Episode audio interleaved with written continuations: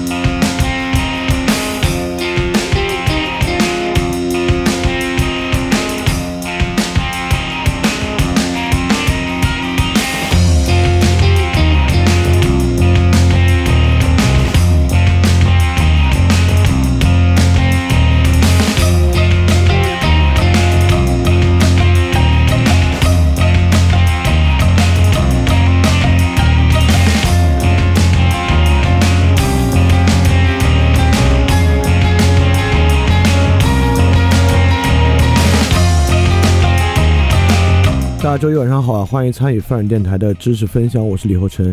今天我们进行的是年度主题“个人主义与平民社会”的第二期。那么在上一期节目里面，那么我们大概先对这个话题做了一个开题，大概描述了一下为什么要讲这个话题，然后对于个人主义做了一些简单的介绍，然后在个人主义介绍的背后的最后呢，我们说到了宗教改革，尤其是路德宗与加尔文宗。就提到了这两个宗教改革的思想与整个社会的平等有什么样的关系，而平等本身呢，恰恰是平民社会里面一个非常重要的关切。所以说，我们在这一期的节目里面就把这个视角的重点转向平民社会这么一个话题。因为在上一期的节目里面，可能很多人对于到底什么是平民社会，你讲的这个平民社会是什么意思这一点会呃更关心或者。对于这一点不理解呢，会更影响对于这整个话题的理解。因为确实，对于什么是个人主义，我觉得直观的感觉、直观的知识要多一点；但对于什么是平民社会，直观的感觉和知识相对要少一些。所以说，我们可能会花比个人主义篇幅更大的篇幅来介绍平民社会。那我们马上从现在开始介绍这个话题。首先呢，这个词汇的中文很容易引起非常多的歧义，因为构成平民社会的两个词语“平民”和“社会”都不是中国词语。这两个词语呢都是合制汉语，合制汉语对于中文的影响，我们今天还会再涉及一些。但是呢，当合制汉语最开始翻译原始英文呃或者德文文本的时候，如果它翻得不太好。尤其是跟古典中国的汉语的情况和使用方法有很大差异的时候，通过合制汉语的路径进入到文言文呢，会相当的影响我们理解。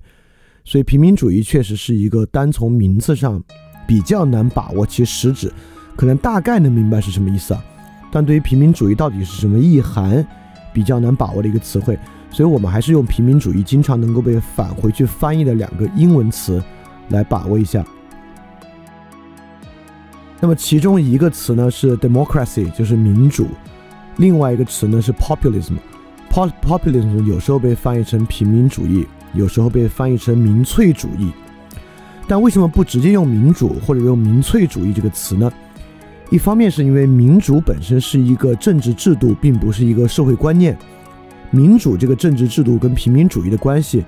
到底是先有鸡还是先有蛋？这个也很很有值得一说。第二个，为什么不用民粹主义而用平民主义呢？所以，民粹主义这个词在今天，第一，它已经极其强烈的拥有了一个比较先天的贬义色彩在里面。虽然这个词，你看“粹”、“精粹”、“国粹”这个词最开始绝对是一个褒义词来的，但在今天，民粹主义，尤其是在相对于知识分子和相对于城市人的嘴里，它已经是一个贬义词了。所以，如果我直接使用民粹主义呢，可能还会引起更大的误解。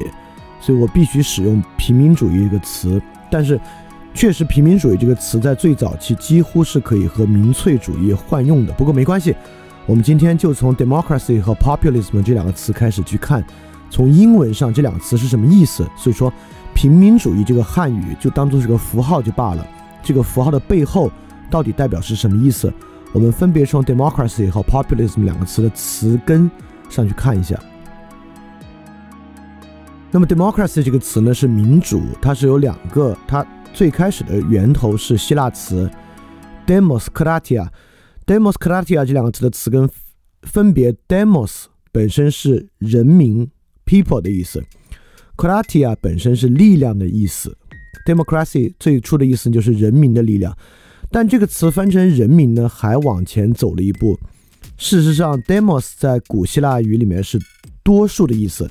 它是一个与少数相对的词汇，就是说多数的，就是 demos。kratia 力量，那本身民主的意思呢，就是多数人的力量，或者我们引申一下的政治意味，就是由多数人来统治。因此本身呢。Democracy 它的主要的一个词根 demos 就是多数的意思，但是在引申为人民的时候，还可以去关注另外一个词，虽然并没有在 democracy 这个 demos 词根里面，但是还很值得一说，跟我们上一个专题还有点关系。不知道大家还记不记得，在上一个专题里面，俄狄浦斯的父亲名字叫拉伊俄斯 （Laius），Laius 直接来源于这个希腊语词汇 Laos。Laos 跟 Arcos 是相对的词汇，Laos 经常也被翻译成人民，Arcos 被翻译成主人 Master。但最开始 Laos 这个词其实是我们的部落这个词，就是我们是 Laos，我们部落是 Laos，对方的部落呢是 Arcos。就为什么我要引 Arcos 和 Laos 这个词汇？这个词汇非常重要。我们其实也知道，早期人类其实是在不断的部落兼并过程之中的，不断的部落兼并，小的部落、弱的部落被大的部落兼并，兼并之后呢，大的部落的人形形形成早期的贵族，小的部落的人形成早期的奴隶或自由民。因此，而且一般来讲，早期社会是一个由较为强力的狩猎部落。去奴役或者去统治那些采摘或农耕部落的过程，他们的人数是较少的，所以较多的 demos 与与这个我们的部落 Laos 确实是有这个对应关系的。也就是说，demos 从古希腊来讲就不总是最强力的一方。我想说的是，之所以 democracy 这词在古希腊值得一说，值得提出来说，单有一个方式是由多数人来统治，其意义恰恰是因为在大多数情况之下是少数人来统治的，是由少数 arcos master 来统治我们这个部落 Laos 的，因此在雅典这个独特的城邦，由多数人来统治才是一个值得一说的事儿。democracy。因此呢，平民主义其中一定有一个意涵是多数人的统治，多数人的力量来统治 democracy。但同时，我们也必须从 arcos 和 laos 这个词来明白，多数人的统治在即便是它的起初，本身也不是一个自然的状态，更自然的状态其实是少数人的统治。因此，即便在古希腊语里。也有一个和 demos kratia 相对的词汇，就是用 kratia 这个词的被动式 kratel，demos kratel 来说那种人民有一种自己在统治的幻觉，但其实是被统治的一个反讽的词。这个词在古希腊词里面就有了。因此呢，这个平民主义到底是真正的是由多数人统治，还是多数人的统治是一个幻象？就这里面的这层意思，和可能是我认为 “democratia” 这个词最具有陷阱意味、最值得去深思的一点，也是这个词本身可能最有张力一点，恰恰就是在这个 “democratia” 和 “democratel” 这两个词之中，是真正由多数人来统治，还是多数人的统治是一个幻觉？好，这是平民主义一方面的意涵啊，多数人的统治。那我们现在转向 populism 来看。那么 populism 这个词呢，是来源于古罗马词 populus。populus 这个词呢，你你都都已经能发现，populism 跟 people 这个词词根是很像的，就是人民的意思。呃，它人民也是引申义。populus 的原意是 parts，就是部分组成的部分，就是最普遍的部分 parts，就是 populus。它的反义词呢是 elite，就是 elite 现在这个词是精英的意思。但精英和人民都是引申义，elite 的原意是筛选，也就是说，经过筛选的是 elites，未经过筛选的那种最原始的组成部分的 parts，就是 populace。这 populism 呢，本身其实指的就是未经筛选的，因此 populace 这个词最开始的意思呢，就是那种未经筛选的状态被引申为人民。所以说，从 populism 这个词的意思之上呢，呃，你看，这就是跟这个非常不一样的部分了，和这个 democracy 不一样的部分。democracy 的意思是多数人，而 populist populus 这个词，在最根本的意思上更有未经筛选这个过程的意味。而 populism 本身也与统治的意义没有多大的关系，也就是说。这种未经筛选的，它本质的意思是说这样的东西是好的，但是不是要要由他们来统治，这是不一定，这是不一定的一件事情啊。所以 populism 指的就是这种未经筛选的原初状态是好的，是正当的这么一层意思。因此，平民主义的另外一个意涵呢，就是指这种未经筛选的这种原初的状态，非精英的状态是好的。所以从这两个词，我们大概可以看出平民主义这个词，如果我们要去理解它，可以从这两个角度去理解。第一呢，它相对必然的会导向一种多数人的统治 （democracy）。第二呢，它相对必然的在说一种未经筛选的那种原初的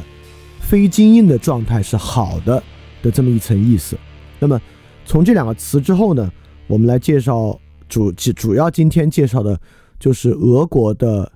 平民主义或者叫民粹主义运动和日本明治时期的平民主义或叫民粹主义运动，从这两个运动进一步的来看，到底什么是平民主义，以及通过他们俩呢来看平民主义跟我们的关系。为什么选择他们俩呢？可以说，我觉得可以说是不言而喻了啊。那么基本上通过这两个词汇呢，我们就可以看到平民主义内核的一个意味。大概就是导向多数人的统治和这种未经筛选的原初的非精英的状态是好的，这么一层意思。那么接下来呢，我们就今天主要介绍两个，一个是俄国的平民主义，一个是日本的明治时期的平民主义运动。通过这两个呢，来进一步的看平民主义本身的意味，以及平民主义和我们之间的关系。那么为什么要选择这两个国家啊？我觉得答案应该是比较明显的。第一呢，俄国的平民主义运动最后直接催生了十月革命，催生了苏联，催生了也可以说是共产国际最初的一种状态的延伸，尤其是共产国际实际获得政权的延伸。所以，我们本身革命和建国的道路呢，与俄国平民主义路线有很大很大的关系。第二点呢，日本为什么日本明治时期的平民主义我们也要着重介绍呢？第一，我在最初讲了。和制汉语与我们本身有很大很大的关系。我们今天汉语绝大多数的论理词，什么叫论理词？就不是日常使用的词汇，而是理论词汇。经济、政治、制度、警察，包括我们今天说的平民主义、制度、民主这种词，都是从日本翻译西方著作的和制汉语，在五四时候被引到中国汉语使用的。那更不必说日本在近代史上跟我们。这么针锋相对的一个关系啊，而且之后我们会发现，其实如果非要说俄国十九世纪的平民主义和日本明治时期也是十九世也是十九世纪啊的平民主义，哪个对中国影响更大？我觉得是日本的平民主义中对中国影响很大。所以，我们今天就来介绍这两个，透过这个东西，我们来好好理解一下什么是平民主义，以及看我们今天这个社会是在什么样的过程和思潮之下被影响的。这就是我们第一期说那个。找到今天的制度和文化与历史的关系。我们就是要从生存论的角度来看这两种平民主义是一种什么样的生存论视角，能够帮助我们启发我们自己与历史过程之间的关系。好，那我们就先来说一下苏俄，也或者说十九世纪还那会儿还不是苏俄，沙俄时期的民粹主义、平民主义运动。我们刚才说了，populism 的意味呢，就是那种未经干涉和筛选的。那什么样的过程是经过干涉和筛选的呢？所以我们就可以来看看民粹主义这个运动的起源，就是俄国的民粹主义。我们知道，呃，十九世纪之前呢，欧洲发展的很快，整个在工业革命之中呢，那沙俄作为东方的一个巨大的国家，当时呢也面临很多的改变。那么十九世纪呢，有欧洲的民族之春运动。在民族之春运动之中呢，欧洲各个国家相继发生起义，来反抗他们的君主制政权。俄国在一八二五年也发生了十二月党人起义。那么十二月党人起义呢，是一个由俄国的军官贵族阶层发起的一个起义运动，是一个贵族的起义运动，与十九世纪的欧洲之欧洲之春呢是相应的。当时的情况非常明显。就是资本主义制度遇到了很大很大的问题，在欧洲的各个国家之中，尤其是那些早期比较早的采取这种工商业资本主义君主立宪制度的国家，都纷纷爆发出了一些问题，尤其是爆发出了整个阶级的问题，就是马克思所揭示出来那种阶级的问题，就是获得工商业权利、获得资产的阶级与贵族的延续性和。民族意识兴起之后，民族之间的矛盾，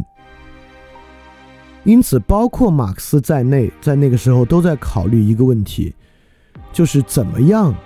能够解决资本主义的问题。当然，在马克思的那套唯物辩证法之中呢，你没得解决，就是封建主义需要走向资本主义，再由资本主义走向社会主义的过程，它是不应该被跳过的。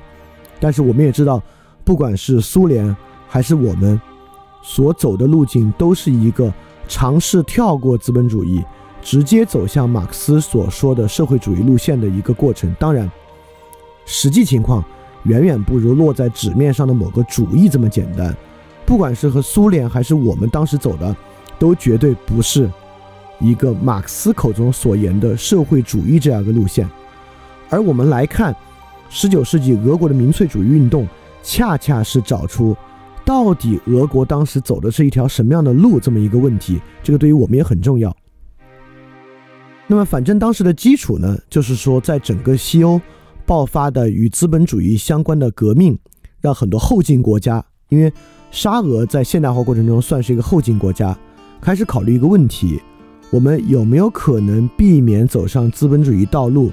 走出一条新的路子，能够避免发生西欧那样的问题？那么这场运动。不是由十二月党人起义中的军官阶层和贵族阶层引领，而是由来自平民的知识分子引领，就是最早赫尔岑与车尔尼雪夫斯基这样的知识分子引领的运动呢，就被称为民粹主义运动 （populism 的运动）。首先，在那个时候呢，这个词绝绝对对是一个百分之百的褒义词。其实最初我们翻译为民粹的时候也是褒义词，国粹、精粹。民粹主义这个词最初的意思呢，就是说属于人民的，属于这种非贵族、非精英的，才是真正的好的东西。当然，他们绝对不会这么简单、轻而易举的就这么说啊，一定是有其实质的。那么，在当时的沙尔来讲，实质是什么呢？这个其实也与后期有很大很大的关系。我们就来看当时他们所谓这个好的是什么东西。我念一下赫尔岑在他的一篇文章，叫做《致青年一代》中的一段话。他说：“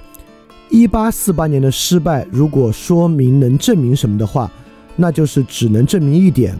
即这次尝试对于欧洲是失败的，但并不能说明在我们这里，在俄国不可能建立其他的制度。难道欧洲的经济条件和土地条件与我们的相同吗？难道他们有农民村社吗？他们可能存在农民村社吗？”难道他们的每一个农民和每一个公民能成为土地的所有者吗？不，而我们则能。我们完全可以避免当代欧洲的可怜命运。这里面有几个东西很值得，呃，很值得考虑啊。第一个呢，这篇文章叫做《致青年一代》，意思是说，赫尔岑这篇文章所书写的对象是写给新的青年人的，是要说服新的青年人接受一个观点。而我们在五四期间，陈独秀他们办的杂志呢叫《新青年》，我们一会儿介绍日本明治中期之后平民主义运动，也会发现他们当时最初的言说对象呢都是青年，也就是说，所有平民主义运动。呃，也不能讲所有的，至少这三场日本的、我们的、俄国的平民主义运动，最初的受众呢，都不约而同的指向了青年。当然，他们也有一个共同的结果啊，就是指向青年的这场宣传呢，最后都失败了。呃，也不能说最终获得了彻底的失败，因为如果你要看对观念的改变呢，那是巨大的。但只能说，他们当时希望动员青年、希望动员青年的这个目的呢，基本上可以说是失败了。那么，在赫尔岑的这个对话里，在在这这段话里面呢，还有一个值得我们注意的呢，就是他提到的这个村社。他说，欧洲没有村社，不存在农民村社，不存在土地共同的所有权制度，他们就想通过村社去避免欧洲的可怜命运。当时他们发起一场运动，这个运动叫做“到民间去”。到民间去的运动呢，就是这些知识分子拿着宣传，印着单页。走向沙俄农村的村社，去动员农民参与这么一场民粹主义运动。那村社是一个这样的组织。我们知道，沙俄在很晚期还实行农奴制，就是跟欧洲这种封建制下的农民不一样。农民还是有一定私产的，有的农民也有自己的产业，但农奴制是没有。但农奴制呢，也绝对没有奴隶制那么悲惨，基本上就是一个长期的佃农。那很多时候呢，一个地主或者一个贵族的地是有很多佃农一起来种的，而这些种一个贵族大面积地的佃农呢，就形成一个村社。所以村社呢是一个脱胎于农奴制的一个制度。但俄国的情况虽然是农奴制的村社，听着挺没地位的，但其实不太一样，是因为我们知道俄罗斯和苏联的面积非常非常大。苏俄的贵族拥有的土地是很大很大的，因此，当一个贵族拥有如此大的土地的时候呢，他对于土地上的东西真是一点都不想管。其实，苏俄的农村村社，某种程度上拥有这个土地相当完整的所有使用权和这个土地上相当大的收益权。虽然是农奴制，由农奴和长期佃农构成的村社，但实际上呢，他们对这片地。的权力其实还挺大的，而且在当时，呃，因为黑死病也席卷这边，很多时候呢，当这个贵族，比如说全家死了，因为战乱的原因呢，或者因为其他政治的原因呢，他们家没了，那其实农民呢，就还有点像获得了这个土地的所有权一样，这个村社的所有人，因此当时呢，确实有一些这种土地所有制、公有制的基础。当然，我也要提示一点啊，就是在。在这个沙俄最开始，这个赫尔岑他们的想象里面啊，这个想象中的民粹主义是毫无个人主义色彩，而且呢，它还是与世俗个人主义完全背道而驰的。我们之前说到嘛，就平民主义与个人主义是有很大的矛盾的，就是我们恰恰去发现，在今天为什么这个矛盾没了，而矛盾没了呢，才是真正糟糕的部分啊。所以我们在这里会提示一些矛盾，就是说最开始这个想象是与，尤其是世俗个人主义之中的财产私有制背道而驰的。它是在一种公有制、土地所有制公有情况下的一个想象，这是赫尔岑最初的想象。那我们就要引入一些这个视角主义的角度来看了，就是为什么会有这个动机来做这个事情？那么，俄国民粹主义当时主要有三个动机。第一个动机呢是统治的合法性，就是叫做官方的人民性这么一个概念。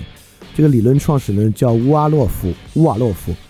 乌瓦洛夫呢，就希望沙皇与人民能够通过宗教，就东正教直接联系起来，将东正教概念、专制制度和人民性作为俄国政治的一个根基，作为沙俄新的统治的根基来看待。因为在当时的沙俄呢，绝大部分的人呢都是农民，都是农奴，就是这种村社之下农奴。村社确实是涵盖人口最多的一个结构。这个统治的合法性呢，丝毫不奇怪。在最初的起源，我们在上期讲到过一点啊。其实，在法国大革命的时候，法王就已经开始来想跟人民，因为我们知道巴黎在法国有多重要，尤其是与巴黎人民脸绑定在一起，让法王不成为贵族的代表，而让法王成为人民的代表。这话你说起来容易啊，但实际怎么做呢？实际做法跟这里要讲的第二第二条一样。我先介绍法国的做法。在法国的时候呢，他们发明一个概念，发明种族的概念，认为法王。与绝大多数法国人都是高卢民族的后代。我们知道，其实，其实当时在法国啊，是在西罗马帝国灭亡之后，法兰克王国等等在那边建立起来了。其实他们很多人呢是日耳曼人的后代，但是日耳曼人呢，大概在当时欧洲版图上更像是神圣罗马帝国，尤其是普鲁士这样新的国家的民族主要构成，而高卢呢？我们都知道是罗马帝国时期法国原住民当时蛮民蛮人的民族的名称，但是当时法王呢就这么用，就说呢我们其实是高卢民族的后代，来让法王能够跟人民有一定的基础。因此在法国呢，这种与人民、国王与人民、专制制度与人民的直接联系是通过民族来构成的。在俄国民粹主义这里呢，是想通过东正教来构成，因为东正教。东西罗马帝国分裂之后呢，东西教廷分裂，那东方呢是东正教，主要是在沙俄中最壮大。那第二个就是本土主义，我们也说了，一八四八年欧洲的叫民族之春，民族之春，就是各个欧洲的国家希望能够建立新的以民族认同为基础的国家，而不是传统以贵族家族所有的私人国家。这个我们在欧洲近代史和近代思想里面讲的已经很多了啊。那么同样。在沙俄这边呢，也开始形成了新的民族认同，就是斯拉夫民族，所以有斯拉夫派，追求俄国不同于西方的这个发展道路，需要有他们独特的发展道路。认为呢，在斯拉夫民族的历史和天性中，就已经蕴含了未来社会发展的动力。就是当你听到这个话的时候呢，你有没有觉得特别的耳熟？你有没有觉得跟我们这边其实非常非常像啊？第三点就更像了，就是马克思主义，因为。这种新的道路呢，还是需要有它的理论来源。马克思主义当时在欧洲的震动和影响力非常非常大，所以说在沙俄也形成了各种的土地平分社，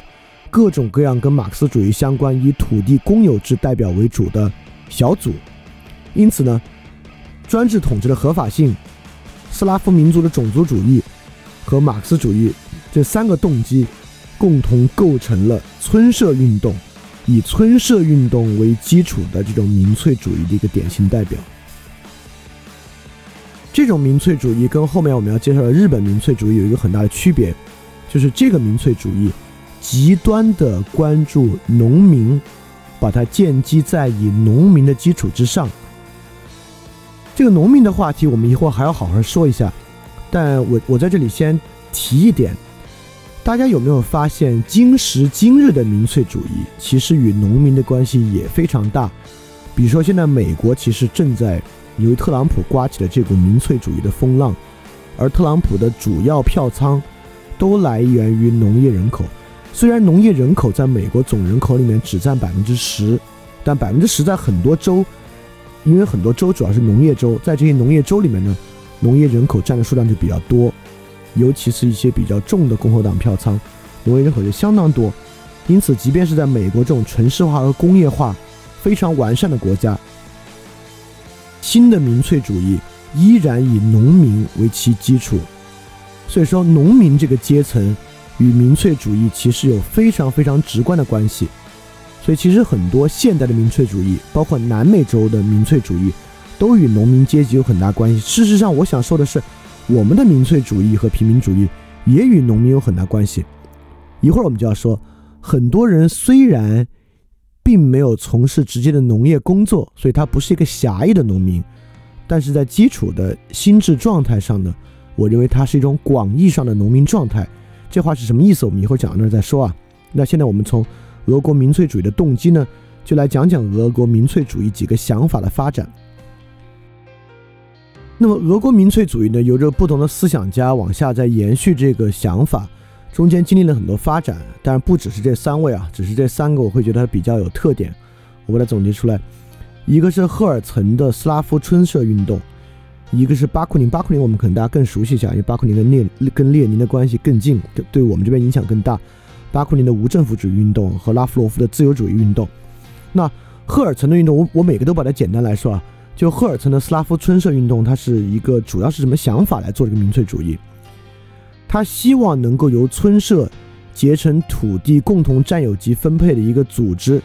由村社内部直接来由村社的绝大多数人。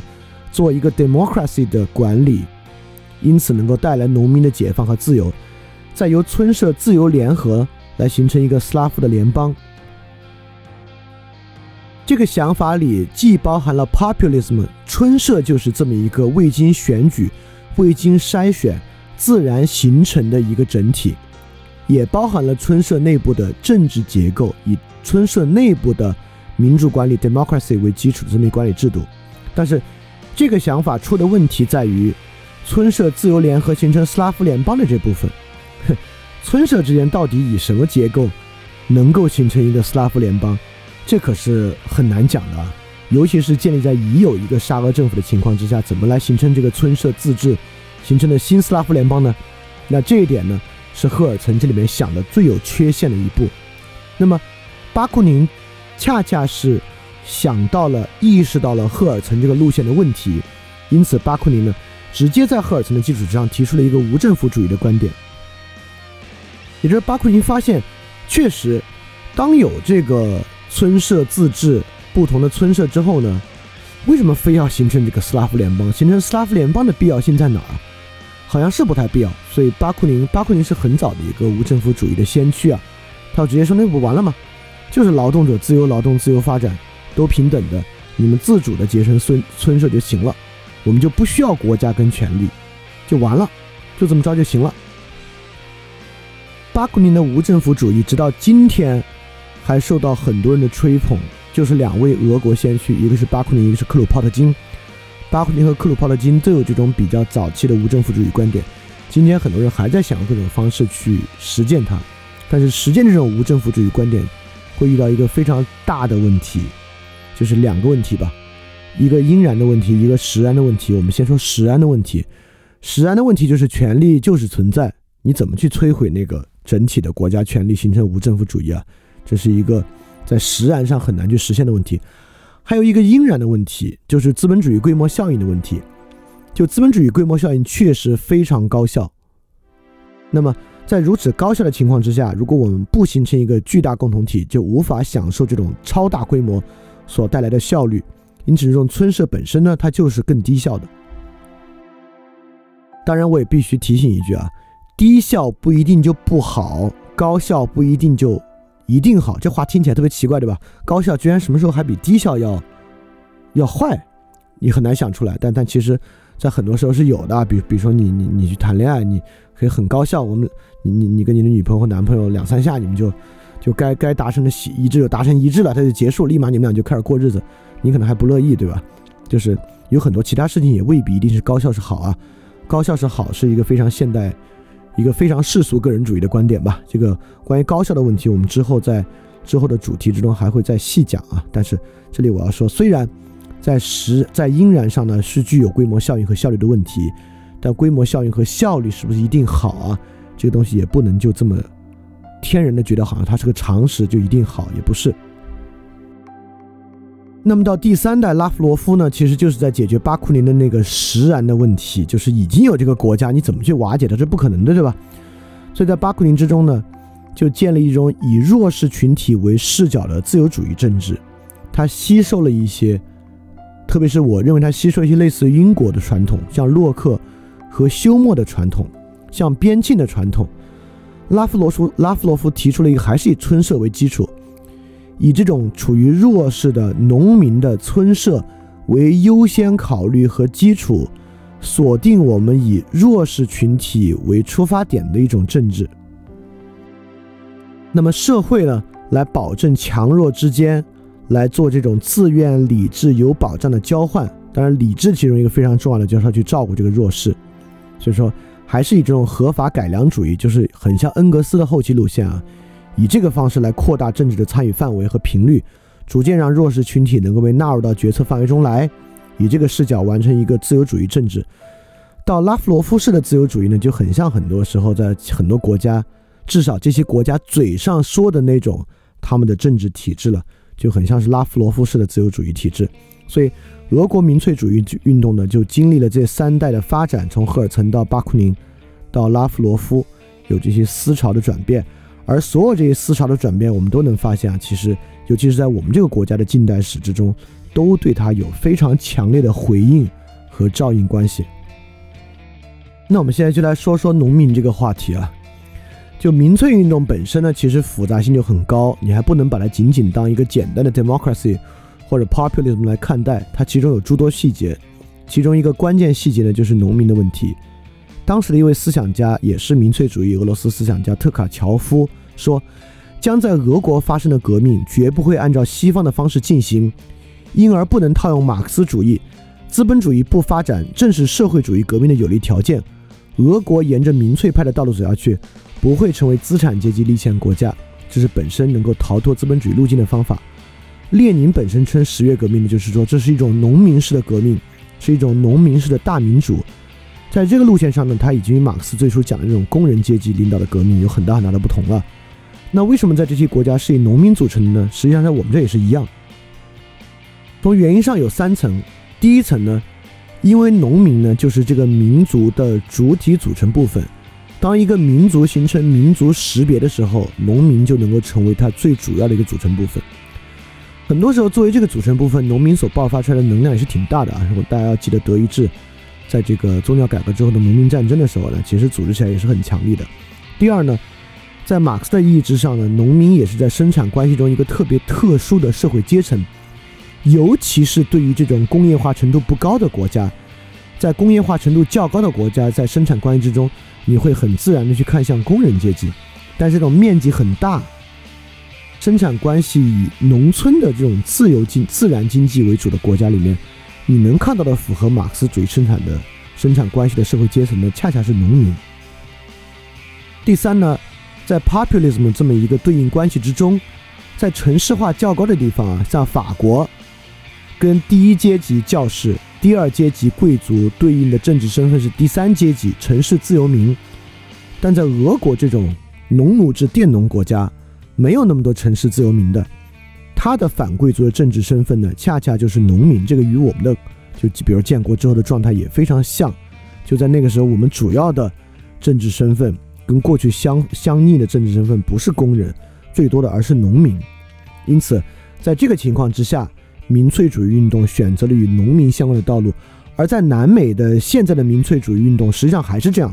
因为南美现在农民是他们民族的主体组成部分。在经济上是一个经济上很大的阶层，在南美这些国家，反资产阶级的主要身份也不是工人，而是农民。所以说，所有带有 populism 意味的民粹主义运动之中呢，都会有一个特别重要的细节参与阶层，就是他们对于农民和农业问题的关注。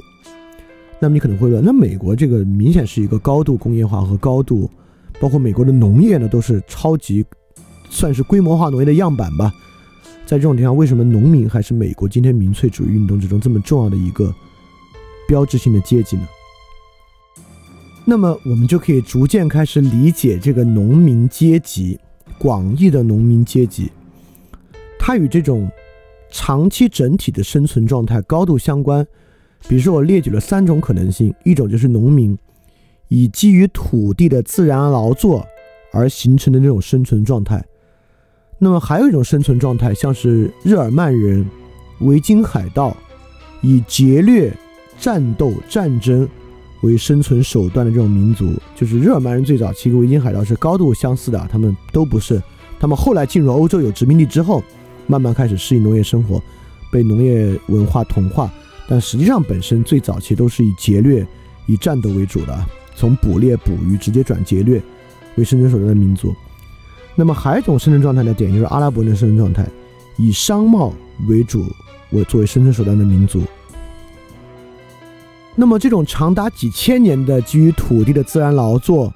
基于运输的商贸，包括希腊，古希腊本身也是个商贸的城邦，古希腊诸城邦啊，大多数城邦都是商贸城邦，或者以这种劫掠手段的，这种长期形成的生存状态，就会凝结成非常多的传统。比如说，你们看世界杯上冰岛队参加的时候，还有那个北欧海盗的战吼，对吧？那其实很多北欧国家本身呢，虽然也是现代化资本主义国家，但社会传统上还凝结了很多与这个生存状态相关的一些特点。我大概总结了一下这些特点是什么样的。这个总结非常的粗糙啊，只是给大家指出几个可能的方向，就是列举一下可能是会有这样的生存状态。具体如何去理解这种广义的农民啊，我们之后会一定会再细说的。比如说，农业与什么样的一种文化相关呢？计划与管理，对吧？因为农业是一个典型的高度计划的、高度程序性的一个事情。农历的发明、耕种方式、耕种流程等等，所以农业是非常强调计划和管理的。那劫掠强调什么呢？以劫掠为生存手段的民族强调什么呢？就是欧洲后来发展出那种骑士精神的关键啊，强调品格与气度。就比如说北欧海盗典型的这种瓦尔哈拉崇拜，就是北欧崇拜里面所讲的，死了之后要去那个英灵殿啊，女武神要来招你进英灵殿啊。为什么他在他们这种北欧战士在上战场之前嗑药喝酒，然后？就是就他的装备啊，包括他的作战的防护啊，都比欧洲本土的罗马帝国要差。但是打起仗来不要命，就是他们非常强调这种品格与气度，因为只有品格和气度能够保证这种劫掠的效率、劫掠的秩序吧，不能叫效率，因为一讲效率就有点这个社会生物学演化论的意味啊。我们先把这演化论意味都剥除了。但是我可能这么一说，你也没太理解，这这怎么就演化论意味了？我们之后再说啊。反正我就先不用效率这个词，我先用秩序这个词，在维持一个节烈的团队和团体所需要的互相的那种承诺和秩序，就这种品格和气度。而以商业为生存手段的民族在意什么呢？在意沟通与交流，就商业民族在意沟通与交流，在意罗格斯。而沟通与交流呢，最终会形成抽象原则、规则、法。对，这是商业民族非常在意的东西。对，这这三个都非常粗糙啊，就是随便列了一下。所以大家要去能够去感受一下，这确实在几千年的时间之中，各个不同的地区的人，我们现在可能把叫民族啊，之前我们叫就叫人吧。各个不同地区的人呢，在采取非常不同的生存方式。而这种生存方式所凝结下来的传统，是具有非常强烈的生命力的。就这么一两百年的工业化，我们这边更短，就这么几十年的工业化和现代性，根本无法磨灭这些传统。因此，美国中部这些具有长期农业传统，从从从英国来的嘛，这种具有长期农业传统的白人，虽然今天可能是城市居民了，但其本身心态、传统与文化上呢？依然可以当做农民阶级看待，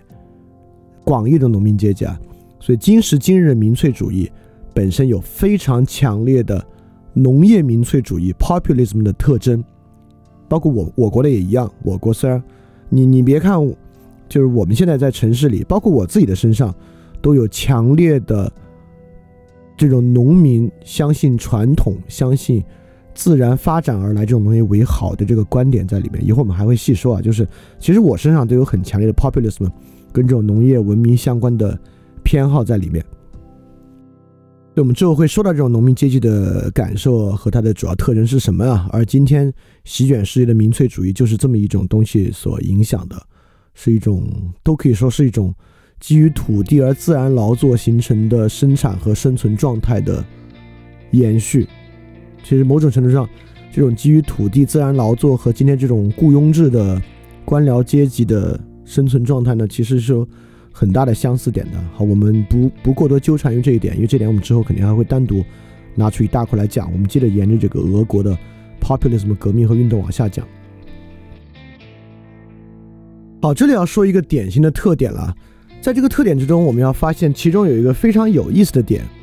就是赫尔岑赫策尔尼雪夫斯基可不是农民，不是农奴，不是一个佃农，是正经的城市知识分子精英。因此，这种民粹主义虽然他们觉得村社好，但是呢，觉得村社好、农民好，但其本质上是一种精英对于群盲的领导。在这个运动中，会有很多对于农村好、村社好的宣传，但是其实，在这些人的心里啊，不是认为这种未经筛选的反精英主义是好的。比如说，特卡乔夫就说，革命就是把少数人的意志强加在习惯在黑暗中生活的群盲身上。最早期的这个民粹主义运动领导车尔尼雪夫斯基也说。革命成功后，如果人民还需要沙皇的话，我们就再造一个沙皇。所以早期这种民粹主义啊，可不是说就是像今天的平民主义一样那么反精英的，因为它它本质上是一个精英领导起来的运动。但我们要开始说另外一个更有意思的东西啊，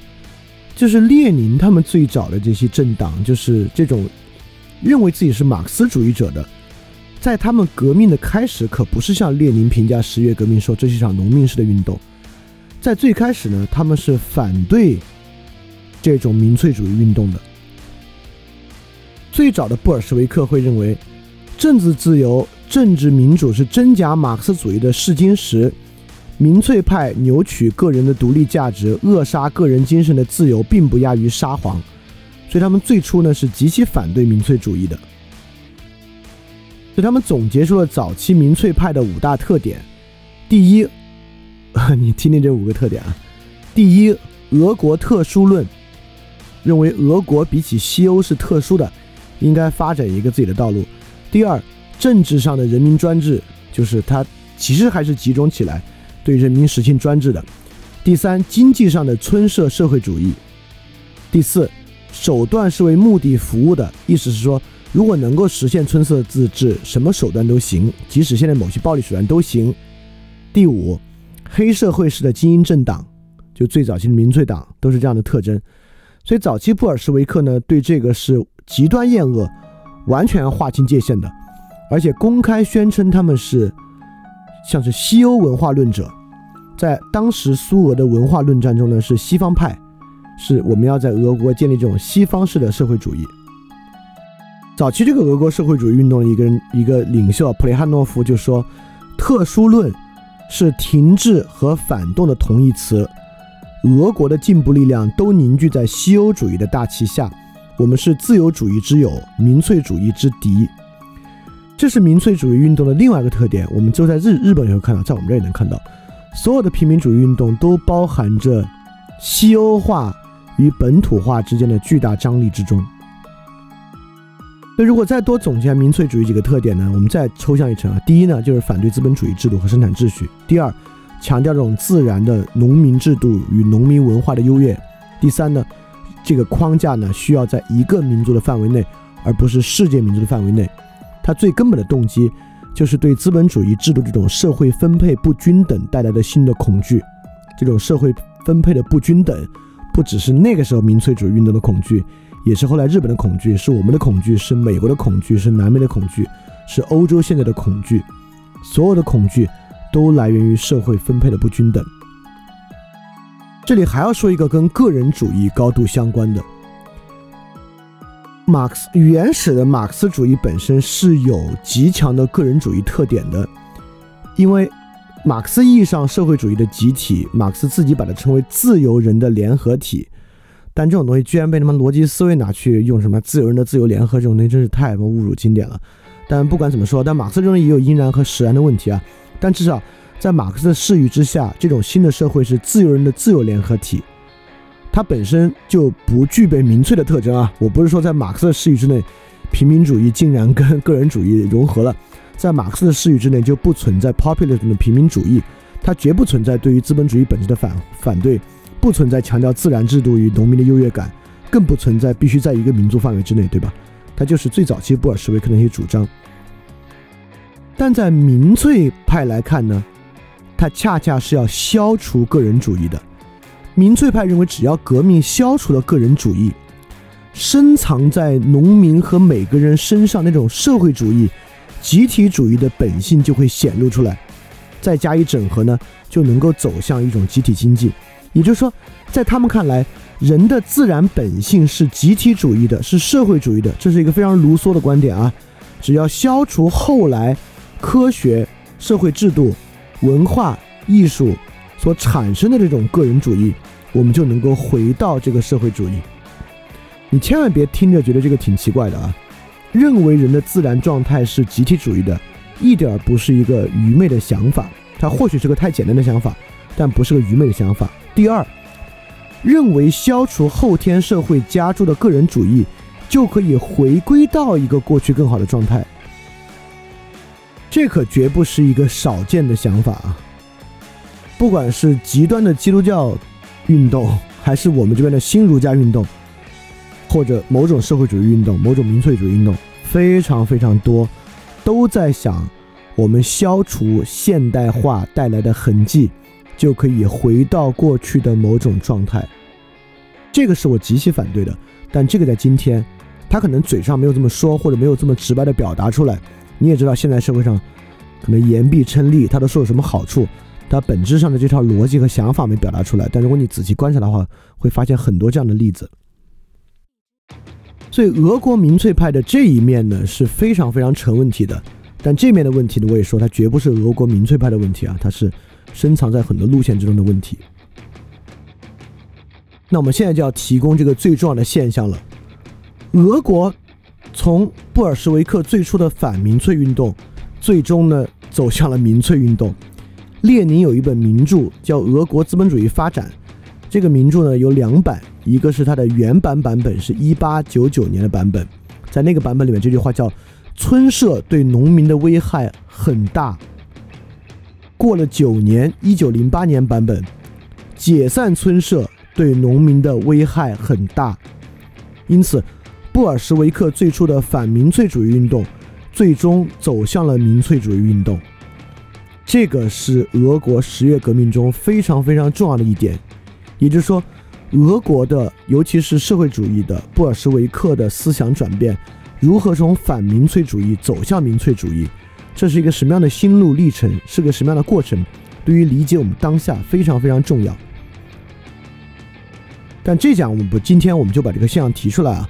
对这个现象的分析，就是很多的反民粹主义运动为何最终走向民粹主义运动，这是我们第三讲个人主义与民粹主与民粹主义合谋那个部分要细讲的。但今天我们把它提出来，这可能是呃这个大主题这个年度专题在比较早的内容里面特别核心的一个观点，就是看民粹运动、反民粹运动以及它的走向，呃这个变动过程其实才是最关键。主要要去体会和把握的，尤其是你把这个变动与我们这个社会所处的很多变动能够联系到一起想的话，就会一下子会明白很多很多的问题。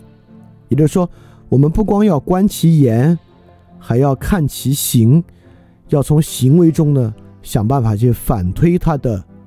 动机、他的心路历程和状态。但这是很困难的，我们一起来去做这个探索。